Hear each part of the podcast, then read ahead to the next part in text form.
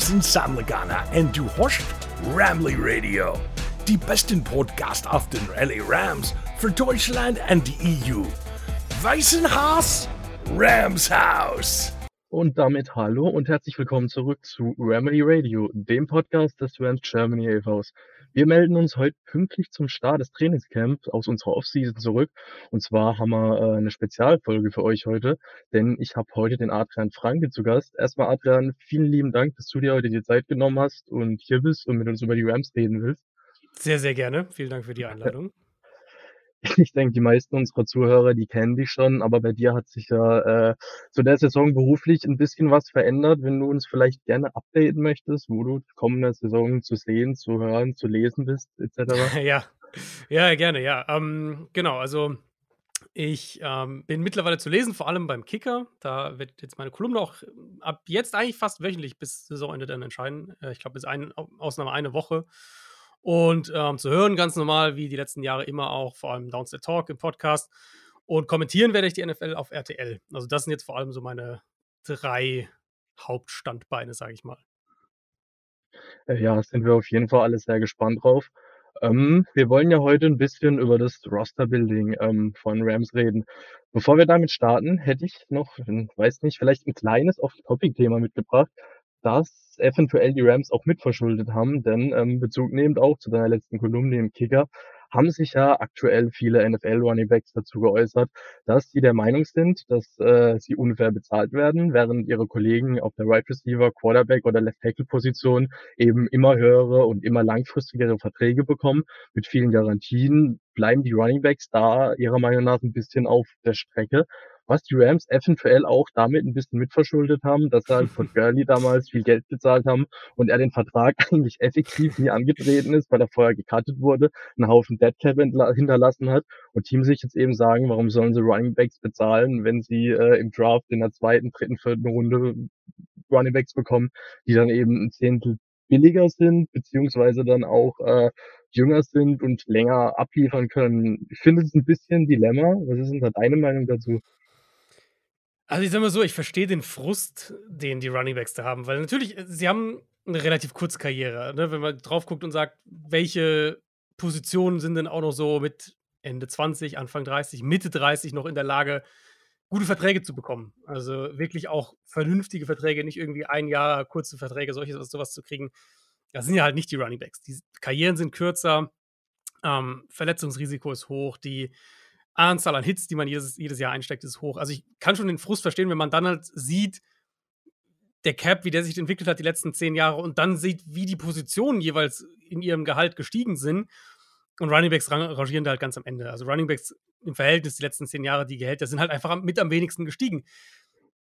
Das ist der eine Punkt. Der andere Punkt ist aber auch, es gibt ja jetzt keine ligaweite Verschwörung gegen Runningbacks oder sowas, sondern was ja einfach passiert ist und was wir jetzt sehen, ist eben eine eine schrittweise Entwicklung der Liga zum einen eben einfach zu mehr Passing Game. Passing Game ist viel mehr in den Fokus gerückt die letzten 10, 15 Jahre.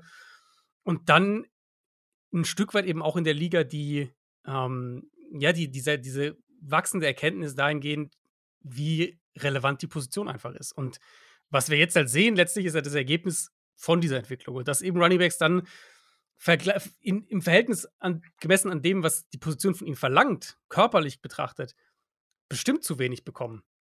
Aber letztlich ist es eben der Markt, den sie haben. Und das ist ja nichts, was jemand jetzt auf Knopfdruck entschieden hat, sondern das ist halt das, was sich über die letzten Jahre entwickelt hat.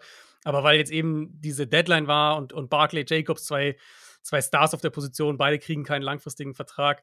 Ähm, dadurch hatte ich jetzt den Eindruck, ist es so ein bisschen hochgekocht. Austin Eckler noch früher in der Offseason war noch jemand, der auch da unzufrieden war. Ähm, aber ehrlicherweise, eigentlich ist es ja nur eine logische Fortsetzung von einer Entwicklung, die wir jetzt schon seit über fünf Jahren sehen.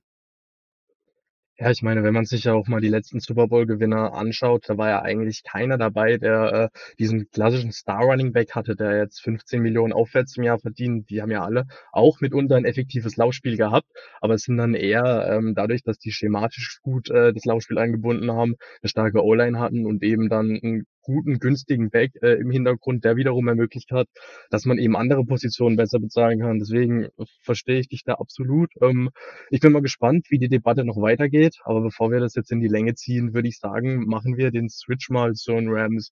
Und zwar äh, habe ich es ja schon angeteased. Wir wollen so ein bisschen über das Roster-Building über den letzten Jahren der Rams sprechen.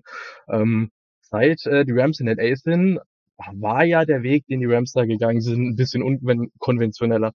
Ähm, Im Gegensatz zu anderen Teams haben sie ja wenig Wert auf First- und Second-Round-Picks äh, gelegt, haben ihr Roster ähm, lieber durch Trades von eben diesen Picks mit äh, gestandenen Spielern verstärkt, eben auch auf Premium-Positionen, um eben ähm, das Roster dann mit den High-End-Premium-Positionen über den Draft in späteren Runden mit, äh, sage ich mal, guten Spielern füllen zu können, die dann mit denen harmoniert haben und eben damit äh, sehr gute Erfolge erzielt. Ähm, was ich dich mal gern fragen würde, würdest du sagen, die Rams haben anderen Teams, gerade vielleicht auch Teams, die jetzt nicht den Luxus haben, dass sie einen Elite-Quarterback im Rookie-Contract haben, ähm, wie es ein Mahomes äh, damals war oder ein Burrow etc. oder ein Justin Herbert, dass sie da vielleicht für andere Teams ein bisschen eine Blaupause gegeben haben, wie man eben auch kompetitiv sein kann, wie man auf höchstem Niveau äh, eben Titel gewinnen kann, ohne aber diesen einen Quarterback zu finden, der jetzt zur absoluten Elite gehört? Ähm, ich würde sagen, also für Blaupause dafür ist es mir fast ein bisschen zu extrem, wie sie es gemacht haben. Und wir sehen ja die Folgen dann sozusagen jetzt, da kommen wir dann noch drauf. Ähm, aber ich finde schon, dass sie einen Weg gegangen sind, der interessant ist, aber der halt schon ein krasses Commitment erfordert. Vom, vom, und zwar von allem. Vom Owner angefangen, der ein paar teure Verträge unterschreiben muss und bereit sein muss, die rauszugeben. Ähm, manchmal auch in kurzer Reihenfolge nacheinander.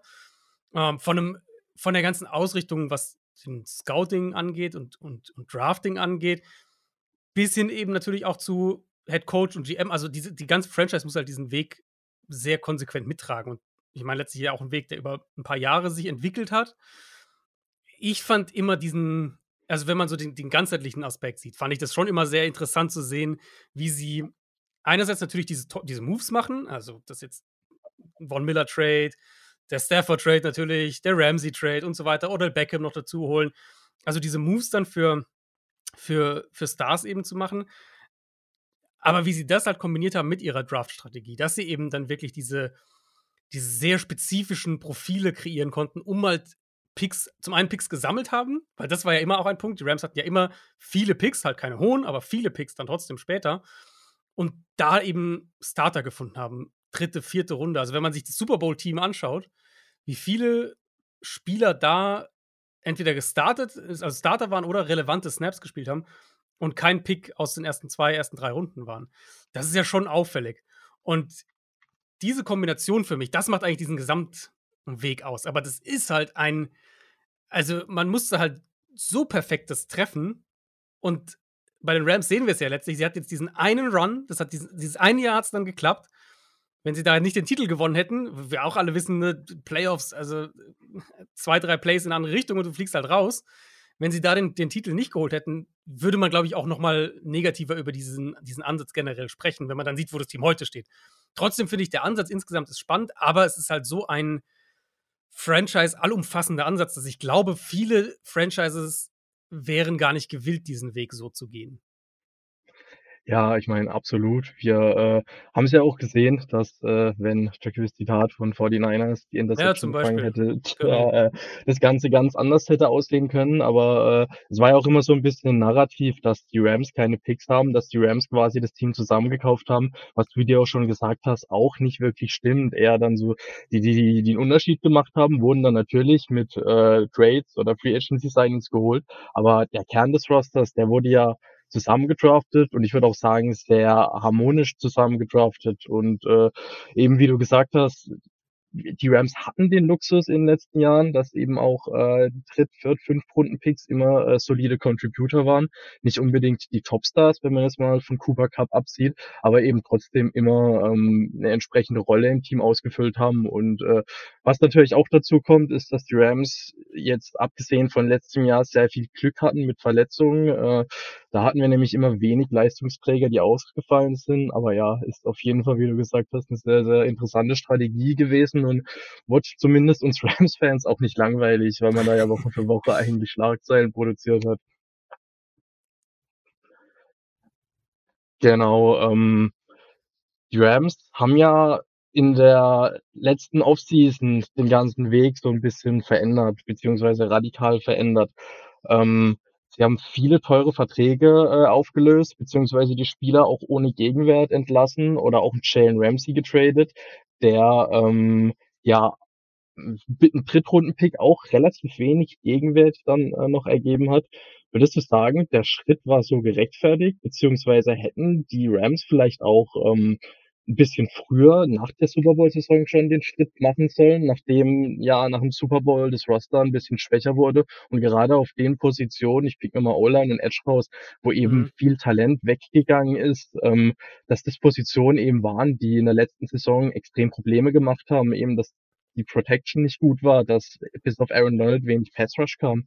Oder würdest du sagen, es war noch mal richtig, es letzte Saison zu probieren, da noch mal, äh, in Anführungszeichen all in zu gehen und jetzt halt eben das Fundament neu zu bauen? Ich glaube schon, also sagen wir so, ich glaube, man hätte man hätte dafür argumentieren können, so diesen harten Cut zu machen. Ich ehrlicherweise, ich verstehe schon, warum man das nicht macht, warum man dann noch mal sagt: „Wir versuchen das noch mal.“ Sie haben ja auch eben 'nen Allen Robinson und so. Sie haben ja versucht, auch noch mal so 'n paar Baustellen irgendwie zu adressieren und zu sagen: „Wo können wir vielleicht noch jemanden sogar holen, ähm, mit neu dazuholen?“ Und und und da vielleicht sagen: „Ja, dieser dieser Outside Receiver, jetzt Odell Beckham weg, jetzt dieser Outside Receiver, ja, wen können wir da ma was können wir da machen?“ Dann eben Geld noch mal in die Hand zu nehmen, ähm, für so 'n Spieler. Also, sie haben ja sie haben's ja schon auch 'n bisschen noch versucht.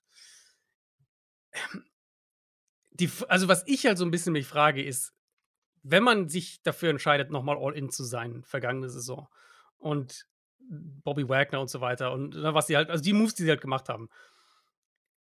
Ob es dann nicht konsequenter wäre, das dieses Jahr noch mal zu versuchen, eben noch mal 1, 2 die Baustellen, die man hat, noch mal adressieren und dann sozusagen noch mal in so 'nem Zweijahresfenster zu denken. Weil jetzt habe ich halt so den Eindruck, es ist so 'n bisschen unvollständig. Also, sie sie sind die haben natürlich den Titel gewonnen, damit ist ein ein Kapitel abgeschlossen. Und dann haben sie aber halt gesagt: „Mit dem mit dem Kader, mit dem Kern können wir noch mal angreifen.“ Und jetzt nach einer Saison, die halt, wie du ja richtig sagst, also, krass von Verletzungen geprägt war, überall, also, vor allem natürlich in der Offense, aber gen generell im Kader, ähm dann jetzt sozusagen das alles aufzusprengen und zu sagen, wir äh, wir gehen mit so 'ner Rumpftruppe so 'n bisschen an 'n Start mit noch unseren 3 Stars und halt so 'n bisschen jungen Spielern drumherum. Das verstehe ich nicht so ganz. Warum sie letztes Jahr dabei geblieben sind, das kann ich schon nachvollziehen. Grade auch, wenn man drauf guckt, wenn wir letztes Jahr drauf geguckt haben, vor der Saison auf die auf die Liga und auf die Conferences hat fast jeder gesagt: „Na ja, also, die NFC ist jetzt nicht ganz so stark.“ Da kann man schon als Rams oder wer auch immer oder Bucks kann man da schon auch noch mal oben angreifen. Ähm, und jetzt haben sich 'n paar Teams herauskristallisiert, Eagles allen voran. Aber so ganz also, so ganz habe ich die Konsequenz nicht verstanden, warum man's ein Jahr versucht, dann super viel Verletzungspech hat. Allen Robinson Signing geht schief, okay, passiert. Und dann gibt man irgendwie das so alles auf. Ja, das war tatsächlich auch mein Eindruck, ähm, nach der letzten Saison. Ich meine, klar, die ist grandios in die Hose gegangen. Ähm, aber ich war eigentlich der Meinung, dass man, wenn man an den richtigen Stellschrauben dreht, die O-Line 'n bisschen noch verstärkt, ähm, noch 'n neuen Receiver holt, vielleicht hier und da noch, äh, den Edge Rush punktuell verstärken kann, dass die Rams dann grade mit Sean McVay, Aaron Donald, Cooper Kupp, ähm, Matthew Stafford auch, da noch mal 'n Team eigentlich, ähm, auf die Beine stellen können, was, äh, zumindest kompetitiv sein kann. Und wie du sagst, die NFC ist im Vergleich zu der AFC 'n bisschen abgerutscht. Und, äh, da hätte es ja schon durchaus sein können, dass man, ähm, wieder 'n Run hinlegen kann. Ähm, grade natürlich auch in der Division ist es immer schwer, aber, äh, ja, es wäre tatsächlich möglich gewesen. Ähm, war auch bei Fans, Experten, ähm, bei den Rams 'n ziemlicher, äh, Streitpunkt, ob man da jetzt komplett in Rebuild geht, ob man's noch mal 'n Jahr probiert. Und eigentlich hat man ja auch gedacht, nachdem Sean McVay, äh, seinen Vertrag verlängert hat, Mhm. beziehungsweise nachdem er auch committed hat, dass er, äh, noch 'n Jahr bleibt, dass die Rams noch mal 1 Jahr mit, äh, Sean McVay und, äh, Les Snead all in gehen und beide dann Ja. oder zumindest Sean McVay retiren wird. Aber so wie man das jetzt liest, scheint ja Sean McVay sich da ja auch 'n bisschen langfristiger committen zu committed zu haben, oder wie siehst du das?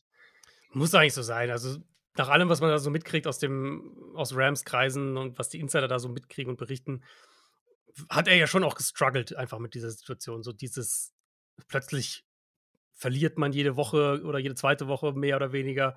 Ähm, und und diese also es war ja auch wirklich so die, das erste richtige Tal eigentlich, was die Rams unter McVay jetzt durchlaufen haben. Und dann ähm, hast du den Super Bowl noch im Hinterkopf und willst eigentlich zurück auf diese Bühne und, und irgendwie geht es aber in die andere Richtung. Hat man ja schon so ein bisschen mitgekriegt, dass McVay da auch dran geknabbert hat. Und er ist super jung, er kriegt jetzt gerade, glaube ich, sein erstes Kind. Ähm, also die, man kann schon verstehen, wo diese Gerüchte auch herkamen. Und ich glaube, dass da auch schon noch was dran war. Ich dachte auch, als klar war, McVay macht weiter, als klar war, Stafford macht weiter und als klar war, Donald macht weiter. Das dachte ich auch, die Rams. Jetzt machen sie noch mal ein Jahr, gehen sie jetzt noch mal all in. Ähm, und das war ja so irgendwie im, weiß gar nicht mehr, Februar oder so. Und dann fing so die Free Agency an und, und sie haben so nach und nach ihre ganzen, so diese ganzen Veteran Stars eben getradet, gecuttet und den Kader irgendwie so runtergerüstet. Und diese, diesen Zusammenhang habe ich irgendwie nicht verstanden, verstehe ich bis jetzt auch nicht. Und auch wenn ich jetzt auf den Kader gucke, habe ich keine Ahnung, wo sie damit hinwollen, ehrlicherweise. Ja, das ist tatsächlich ein spannendes Thema, weil ähm, es sind, wie du sagst, ganz viele Fragezeichen da im Kader. Man hat äh, mit äh, Aaron Donald, man hat mit Cooper Cup, Matthew Stafford ähm, immer mhm. noch ähm, sehr, sehr gute bis äh, Elite-Spieler. Ja. Allerdings gerade in der Defense äh, ist ja eben bis auf Donald da nicht mehr viel vorhanden. Man kann sagen, Ernest Jones ist ein qualitativer Starter, man kann sagen, Jordan Fuller, wenn er nicht verletzt ist, ist auch ein guter Starter auf der Safety-Position, aber ansonsten sind da ganz viele Fragezeichen. Und äh, es wird auf jeden Fall spannend zu sehen, ob die Rams da vielleicht einfach den Rookies bzw. Second-Year-Playern dazu arg vertrauen, beziehungsweise ob sie über die Spieler äh, ja, mehr wissen als wir und äh, da doch nochmal ein harmonisches Roster zustande kommt oder ob es äh, eventuell dann auch grandios schief gehen kann und man eben im Gegensatz zu den letzten Jahren da mal äh, eine ja, viel schwächere Defense aufs Feld bringen kann. De definitiv. Ja, also ich habe halt den Eindruck, wenn ich auf die Entwicklung der Rams schaue, Super Bowl, ja, also die, das Roster-Building bis zum Super Bowl-Titel ist ja gut dokumentiert, haben wir jetzt ja auch kurz drüber gesprochen. Ähm, das ist ja auch kein Geheimnis jetzt mehr, was sie da gemacht haben. Und wenn ich aber jetzt schaue zwischen Super Bowl und jetzt, finde ich, wirkt es halt so nach einem Team, wo irgendwie in, in, in puncto Roster-Building in verschiedene Richtungen gezogen wird. Also, wo man zum Teil den Eindruck hat, ja, sie wollen halt ein kompetitives Team aufbieten. Keine Ahnung, vielleicht spielt es auch eine Rolle eben, dass man in dem Markt LA spielt. Man will jetzt da in LA nicht eine zwei Siegesaison hinlegen oder sowas. Man will Sean McVay was bieten, dass der bleibt, dass der was hat, womit er aufbauen kann, ähm, womit er aber auch Spiele gewinnen kann. Und dann auf der anderen Seite aber halt, ehrlicherweise, muss man ja, finde ich, schon ein bisschen sagen, der, der Kader ist eigentlich so an sein natürliches Ende gekommen. Man hätte das noch ein Jahr am Leben erhalten können und dann halt den radikalen Cut machen.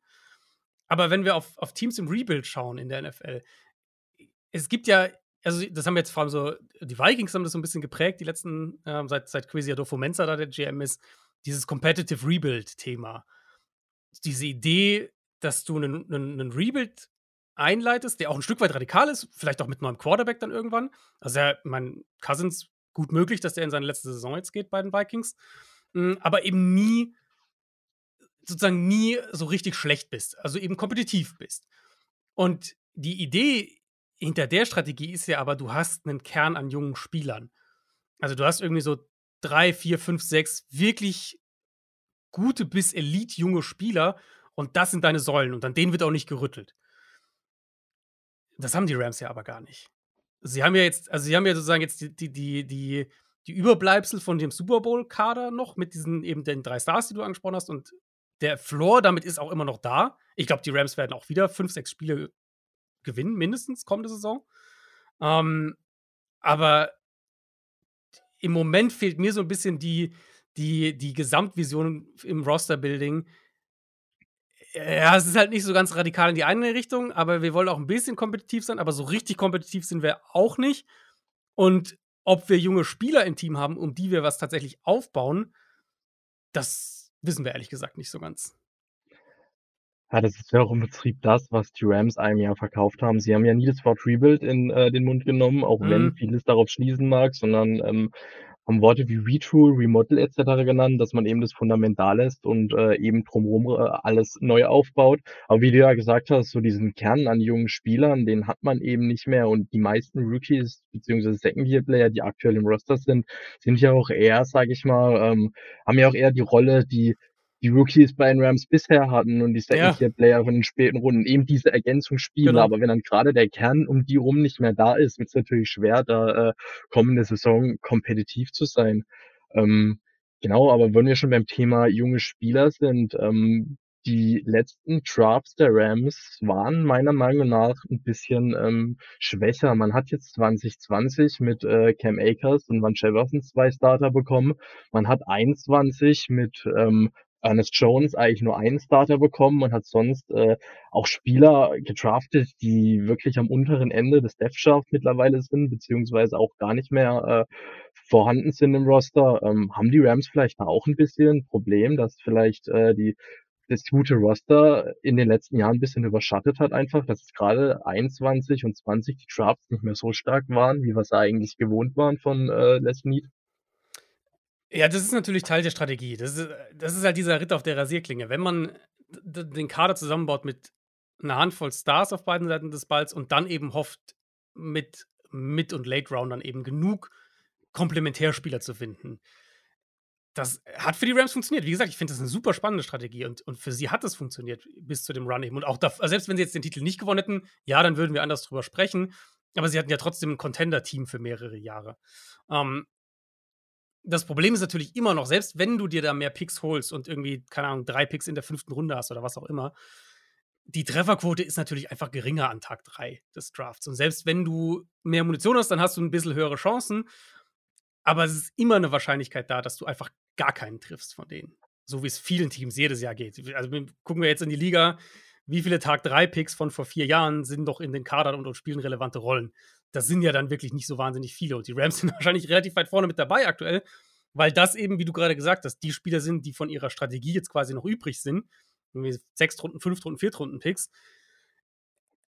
Wenn du halt aber jetzt eben diese Komplementärspieler in den, in den Fokus rückst, in den Mittelpunkt rückst, dann wirst du natürlich eine Saison haben, in der es viele auch frustrierende Momente gibt. Rookie-Fehler, junge Spieler machen einfach mehr Fehler. Ähm, Teil, manche von diesen Spielern werden halt einfach nicht gut genug sein. Und das findest du vielleicht dabei halt erst nach Woche 5 heraus oder nach Woche 7 heraus und dann kommt ein anderer junger Spieler rein. Also diese Momente wird es einfach geben. Auf der anderen Seite bietet das natürlich so ein bisschen jetzt auch aus Fansicht den Reiz dieser Saison, glaube ich, weil wir, also wir werden ja wahnsinnig viele junge Spieler sehen. Ähm, in diesem Team, gerade in der Defense. Und da halt zu gucken, ja, ist ein Byron Young einer, der, der für, für mehrere Jahre vielleicht ein guter Edge Rusher für uns sein kann. Ist ähm, ein Spieler wie Trey Hodges, Hodges, Tomlinson, den ich im Slot eigentlich auch ganz gerne mochte vor dem Draft. Ist das einer, der, der starten kann eine Weile? Gibt es vielleicht eine Chance, dass ein Puka Nakur, der Fünftrunden-Pick dieses Jahr, dass der ins Starting-Lineup kommt? Also, das sind ja so die, dann fast schon die interessanteren Fragen, finde ich, bei so einer Saison, ähm, wie sie die Rams jetzt wahrscheinlich haben. Ja, das ist ja auch eine Situation, die die Rams in der Form ja noch nicht hatten. Und ähm, gerade auch einer unserer anderen Podcaster hat immer aus Scherz gesagt, dass äh, Sean McVay allergisch dagegen ist, Rookies spielen zu lassen, weil gerade in der ersten Saison haben Rookies der Rams äh, relativ wenig Spielzeit bekommen, was es ja auch immer schwer gemacht hat, nach einem Jahr so einen Draft schon zu bewerten. Und mhm. dadurch, dass ja das Roster aktuell so dünn ist, werden wir da wahrscheinlich auch ähm, mehr Rookies sehen. Und das ist auf jeden Fall eine Chance, da wenn man wieder längerfristig denkt und eben auch äh, natürlich nicht für kommendes Jahr, aber vielleicht für die kommenden fünf Jahre wieder ein kompetitives Roster aufbauen will, da definitiv auch viel Daten und Erfahrungen sammeln kann, wer äh, von den Spielern, die du jetzt eben angesprochen hast, ähm, da eventuell längerfristig im Roster bleiben kann und auch eine größere Rolle einnehmen kann. Wer mir da auch einfällt, ist äh, Cornerback Kobe Durant, der äh, letztes Jahr getraftet wurde und der äh, leider verletzt war äh, in der letzten Saison teilweise, aber wenn er gespielt hat, eigentlich immer ein ganz schöner Ballhawk war und neben Jalen Ramsey da richtig gut aussah und jetzt, ähm, wie man so liest, diese Starrolle, die äh, Ramsey innehat, auch in äh, Zukunft bei den Rams übernehmen soll. Und gerade wenn man so Spieler dann entwickeln kann, ist es natürlich von Vorteil, äh, wenn man, also für die Spieler von Vorteil, für, für die Evaluierung, wenn man eben nicht das äh, kompetitivste Roster hat. Oder wie siehst du das? Er ist halt immer, also ja, es hat voll Nachteile. Ich meine, jetzt werden sie halt gezwungen sein, wie du gesagt hast, diese jungen Spieler aufzustellen. Auf der anderen Seite willst du natürlich idealerweise den Rahmen haben und dann so zwei, drei, vier junge Spieler irgendwie reinwerfen, dass die halt in, in kontrollierten Umständen sozusagen sich ähm, entwickeln können, beweisen können, testen können. Das wird halt nicht der Fall sein. Und ich bin schon extrem gespannt drauf, gerade eben auf die Defense, weil, also offensiv, ich sag mal so, McVay macht sehr, sehr viel, sehr, sehr gut. Ich finde, man kann bei ihm schon sagen, dass wir über die Jahre gesehen haben, er braucht eine gute Offensive Line. Also, wir haben ja auch offensive Coaches in der NFL, die äh, eine, eine, mittelmäßige O-Line besser aussehen lassen. Shanahan wäre so in der Division das Paradebeispiel. McVay für mich ist schon eher ein Coach, der sich auf seine O-Line stützt. wenn er die hat, dann produziert er auch gute Offense. Jetzt mal gucken, ob er die hat, weil da sind natürlich auch viele Fragezeichen mit drin. Uh, inklusive eben auch eigentlich allem, was wir jetzt drüber gesprochen haben. Mehrere Mid-Round-Picks, ein Rookie, der starten wird, so. Also ist einiges auch in der Richtung dabei. Ich glaube, offensiv werden sie es halt einigermaßen geregelt kriegen, dass sie da zumindest solide sein werden, solange Stafford fit ist und Cup fit ist. Wie gesagt, die O-Line einigermaßen da ist. Defensiv kann das halt in alle Richtungen gehen. Weil, also Aaron Donald kann halt schon viel tragen, aber an irgendeinem Punkt ist das natürlich auch erschöpft. Und sie haben ja jetzt im Moment fast, also bisschen hart formuliert, aber sie haben ja fast nichts um ihn herum. Oder wir wissen nicht, ob sie was um ihn herum haben, sagen wir es so. Ähm, es sind einfach kaum Säulen da. Fuller würde ich am ehesten noch nennen. Ähm, aber im Prinzip haben wir eine, eine Defense, die aus ein, zwei, drei Leistungsträgern besteht und der Rest ist halt mal gucken. Und das wird natürlich dann auch eine Hypothek für die Offense wieder sein, weil die wahrscheinlich einige Shootouts gewinnen muss. Ja, ich meine, gerade auch, wenn man mit äh, den 49ers und den Seahawks in der Division ist, die ja äh, relativ starke Offenses immer über die Jahre hatten, wird es natürlich schwer sein, da äh, mit dieser Defense kompetitiv zu bleiben. Da äh, gebe ich dir absolut recht.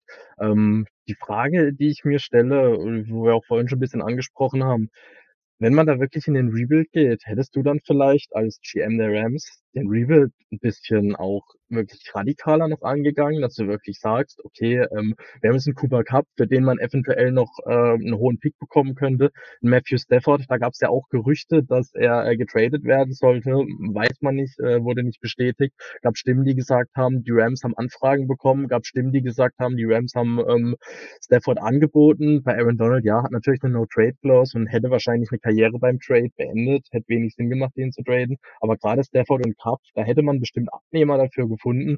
Hättest mhm. du, wärst du den radikalen Schritt gegangen, dass du eventuell in Kauf genommen hast, dass es in Aaron Donald retired, man Stafford und Cup dann eben auch tradet und die Saison, sage ich mal, ein bisschen fast schon wegschränkt und auch ein bisschen Fokus schon auf die nächste Saison hat, wo mhm. man da eben mehr Cap Space hat und auch wahrscheinlich dann einen sehr hohen Pick, wenn der nicht getradet wird, wenn er nicht getradet wird in der Offseason. Man weiß es ja auch bei den Rams nie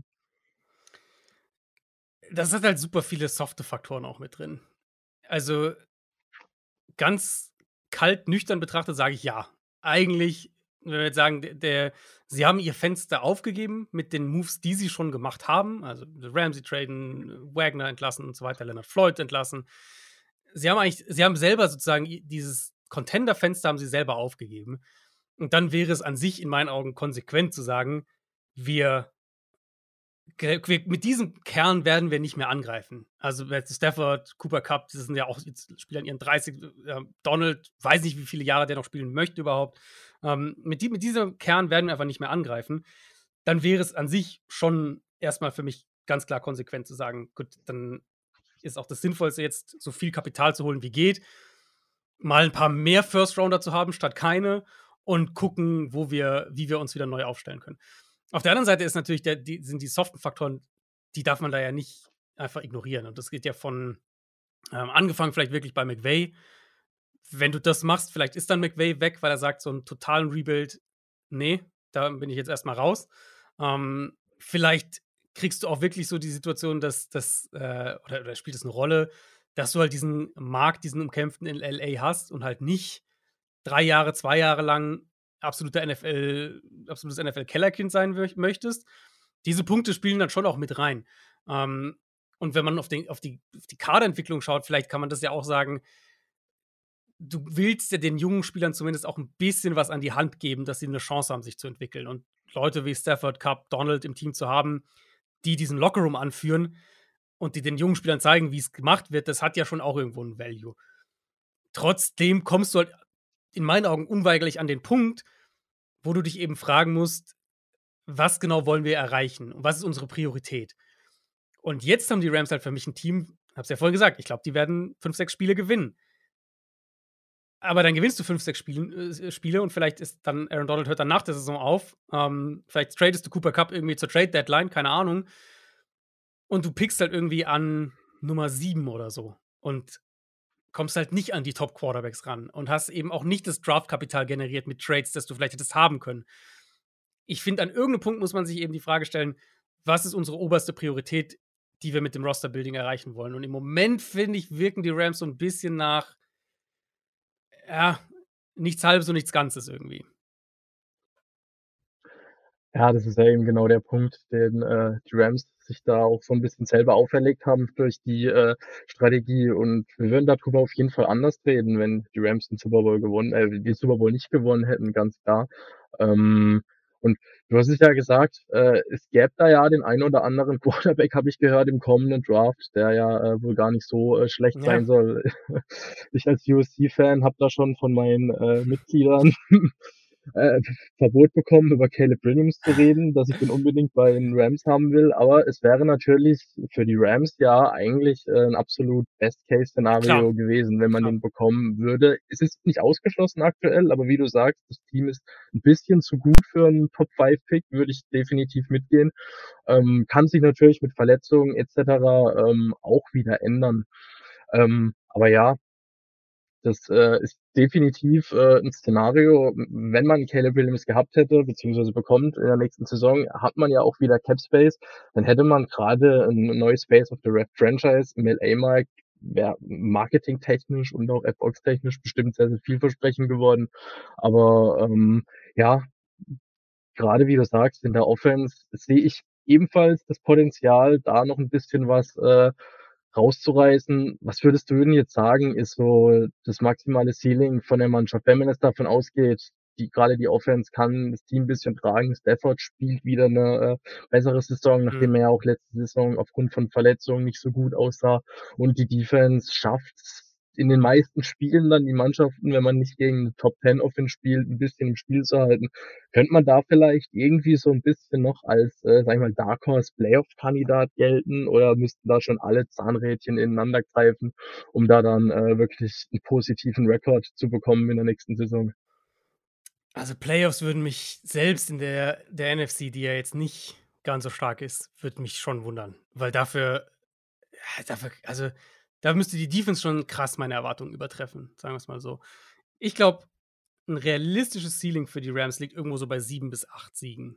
Also mehr, mehr als acht und selbst acht wäre schon, wär schon hoch für mich. Ähm, ich glaube, sieben bis acht ist, ist so ein, ein Ceiling, was ich ihnen vielleicht noch gebe, womit du natürlich nicht Playoffs spielen wirst. Ähm, ich glaube nicht, dass sie da drüber gehen. Also, mein letztes Jahr haben sie, haben sie fünf Spiele gewonnen. Jetzt sagen Verletzungen sieht besser aus. Dafür fehlen natürlich auch mehrere der, der Leistungsträger aus dem letzten Jahr, die sind nicht mehr da. Ähm, nee, ich glaube mehr, also Playoffs kann ich mir nicht vorstellen im Moment. Ich denke, wir reden von irgendwas zwischen fünf und acht Siegen im Endeffekt. Ja, Es gab ja äh, den ein oder anderen Experten, ich glaube Peter Schrager hat die Rams sogar als Dark Horse Playoff-Kandidaten gelistet, aber äh, ich bin da auch absolut bei dir. Ähm, ich sehe es in dem aktuellen Roster nicht, dass die Rams irgendwie einen soliden Shot auf die Playoffs haben. Ähm, wie gesagt, wird wahrscheinlich eher eine Saison werden, wo man eben evaluieren muss, um die Grundfesten für die äh, kommenden Spielzeiten zu legen, wo man dann wieder äh, Cap Space hat. Was mir äh, im Laufe unserer Aufnahme auch noch eingefallen ist, die Rams, die haben ja versucht, mit Brian Burns zu traden.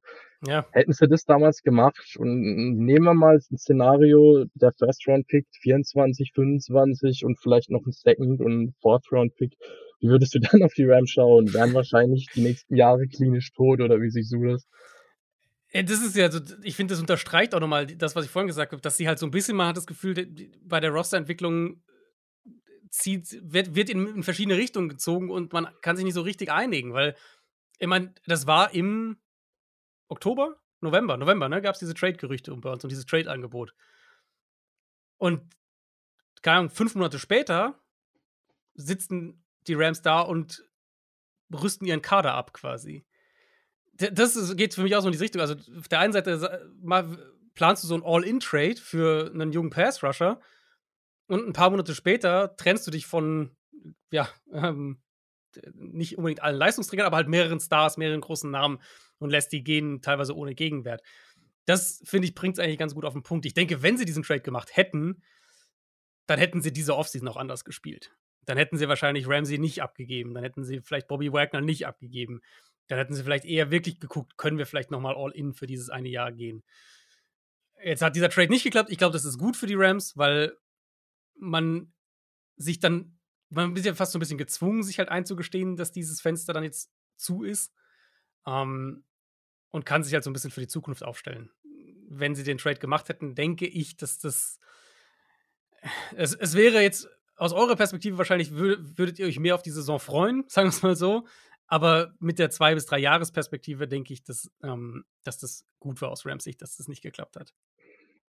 Ja, definitiv. Da äh, ja, waren auch gespaltene Meinungen in der Fanbase und bei den Experten, aber ich war auch der Meinung, dass es zu dem Zeitpunkt eigentlich ein Fehler gewesen wäre, wenn man das gemacht hätte und dann doch lieber langfristig denkt, ist äh, absolut richtig. Und äh, es wird auf jeden Fall äh, eine spannende Saison, wie man sie eigentlich nicht kennt als äh, Rams-Fan. Zumindest in den letzten Jahren waren wir ja doch sehr erfolgsverwöhnt.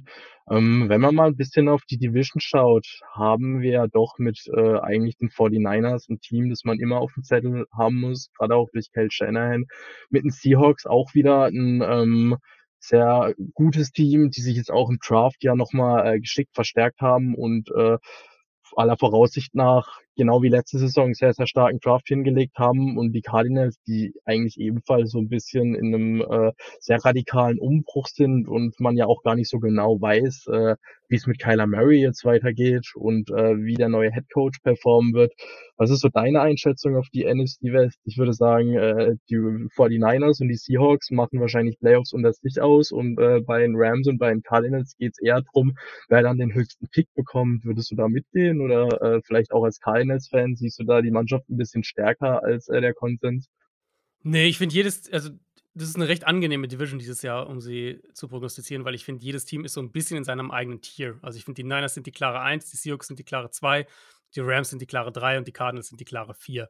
Und da finde ich, es ist auch nicht so, in manchen Divisions guckt man ja drauf und sagt, ja, irgendwie könnte jeder von denen 8, 9 Spiele gewinnen und ja, ist so schwer zu sagen, wer das gewinnt. Ich finde in der NFC West dieses Jahr auf dem Papier wirkt es relativ eindeutig. Klar, jedes Team hat immer seine Fragezeichen. Man, letztlich wissen wir nicht mehr genau, wer bei den Niners Quarterback spielen wird dieses Jahr. Aber sind, sind, halt auch da ein bisschen eine Anomalie in dem Fall, weil sie halt vielleicht das eine Team in der NFL sind, wo das nicht ganz so relevant ist. Und ich denke, egal, sie haben halt mehrere Optionen im Team und egal welcher davon am Ende spielt, ich denke, die Offense wird mit dem performen können. Ähm, bei den Seahawks halt die Frage, ob Tino Smith sein Level wiederholen kann vom letzten Jahr, ob er, ob er das konservieren kann. Talent, junges Talent ist super spannend bei Seattle. Und da sind die ja auch wirklich, wie du gesagt hast, haben gut gedraftet, gute junge Spieler sich, äh, sich äh, ins Team geholt.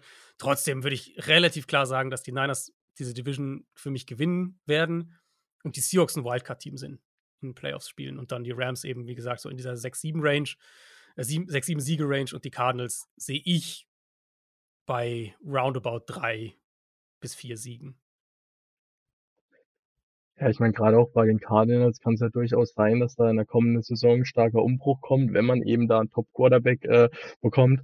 Aber äh, ja, das soll ja auch gar nicht Thema unserer Folge sein. Es geht äh, schlussendlich äh, um die Rams. Auf jeden Fall ähm, schon mal vielen Dank, dass du dir die Zeit genommen hast. Ähm, Vielleicht kannst du unseren Zuhörern noch einen kleinen Ausblick geben, was so kommender Saison, gerade auch mit deinem Engagement bei RTL, äh, für die Zuhörer äh, zu erwarten ist, beziehungsweise gibt es da schon ein paar Infos, die du uns äh, mitteilen kannst, was in welcher Form man dich da zu sehen, zu hören bekommt? Genau, also ich werde ähm, vor allem eben bei, bei RTL Plus die Spiele kommentieren. Nicht jede Woche, ähm, aber regelmäßig. Und generell, also ich glaube, man kann sich echt darauf freuen, dass das alles eine Nummer größer wird. Vieles auch wirklich wird cool aussehen, das kann ich glaube ich schon sagen. Ähm, und halt eben auch zusätzliche Dinge geben wird, ob das Kinderprogramm ist, ob das ähm, also TV-Kinderprogramm ist, ob das ähm, die Radioprogramme sind, wo ihr wahrscheinlich auch schon ein bisschen was mitgekriegt habt über, über, über Fanclubs. Also da eben auch die Fans gezielt mit ins Boot genommen werden sollen.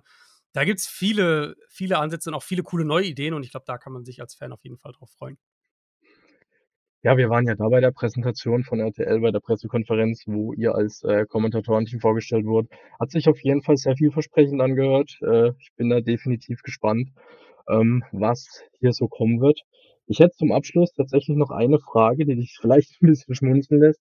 Es gibt, äh, bei uns in unseren äh, internen Foren immer den Vorwurf, äh, dir gegenüber, grade wenn über die Rams negativ berichtet wird, dass du gegenüber den Rams biased wär, was ich als Cardinals-Fan natürlich auch verstehen kann. Jetzt deine Chance, äh, diesen Gerüchten beziehungsweise dieses Gerücht zu bestätigen oder es abzulehnen, dass, äh, du als Journalist dann natürlich zur Neutralität verpflichtet bist und wir vielleicht auch dieses Gerücht 'n bisschen aus der Welt räumen kommen und wenn es noch mal hochkommt, einfach auf die Folge verweisen können. Nein, also man muss ja wirklich neutral sein, weil das das ist ja das Ding, wenn man wenn man gegen ein bestimmtes Team irgendwie wäre, das würde ja würde man ja immer sozusagen merken. Ähm, und der das, was mich immer bestätigt darin, dass ich das glaube, meistens ganz gut hinkriege, ähm, ist, dass ja e egal, je nachdem, über welche Fan über welches Team man grade negativ berichtet, die Fanbase sagt, man ist 'n bisschen biased dagegen. Ähm, deswegen keine Sorge, ähm, ich bin großer McVay-Fan, ähm, müsst euch keine Sorgen machen, kein Problem mit den Rams. Trotzdem glaube ich, dass die kommende Saison nicht ganz so erfolgreich sein wird. Ja, dann, äh, schon mal vielen Dank für die Einschätzung. Ähm, ich glaube, da gehen die meisten Rams-Fans ja auch mit, dass die kommende Saison nicht grade von Erfolg gekrönt wird. Man hat's ja immer wieder, dass, äh, viele Fans ja auch das eigene Team dann einfach zu stark überschätzen, weil eben die positiven Seiten von Spielern da zu sehr im Fokus sind und die negativen nicht genug evaluiert werden. Aber, äh, glaube ich, äh, bin ich auch der Meinung, dass man, äh, auf dem Niveau, auf dem du dich da bewegst, sich das ja gar nicht erlauben kann, großartig biased zu sein und du ja auch, äh, wirklich bei, äh, großen Magazinen angestellt bist und keinen Fanblog hast, wo man dann eher mal vertreten kann, wenn man hier und da 'n bisschen subjektiver ist. Aber, ähm, bedanke ich mich auf jeden Fall noch mal für deine Zeit, dass du uns hier, äh, 'n paar Einblicke gegeben hast und wir 'n bisschen diskutieren können über, äh, die Rams. Hat mich sehr gefreut und ich wünsche dir auf jeden Fall 'ne coole Saison. Ich wünsche dir viel Erfolg bei deinen neuen Engagements bei RTL und, äh, bei Kicker und ich freue mich auf jeden Fall drauf und vielleicht hört man sich ja im Laufe der Saison zum einen oder anderen Thema mal wieder. Dankeschön, Dankeschön.